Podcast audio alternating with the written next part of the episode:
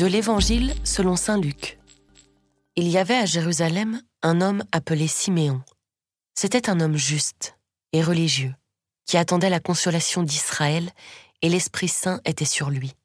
Il avait reçu, de l'Esprit Saint, l'annonce qu'il ne verrait pas la mort avant d'avoir vu le Christ, le Messie du Seigneur. Sous l'action de l'Esprit, Siméon vint au temple.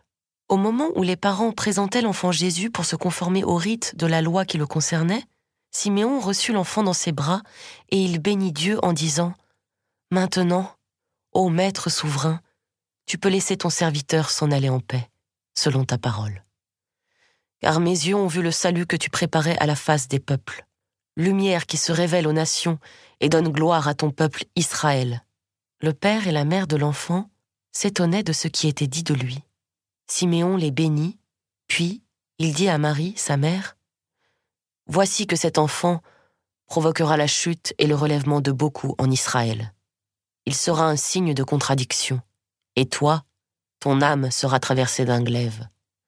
Ainsi seront dévoilées les pensées qui viennent du cœur d'un grand nombre.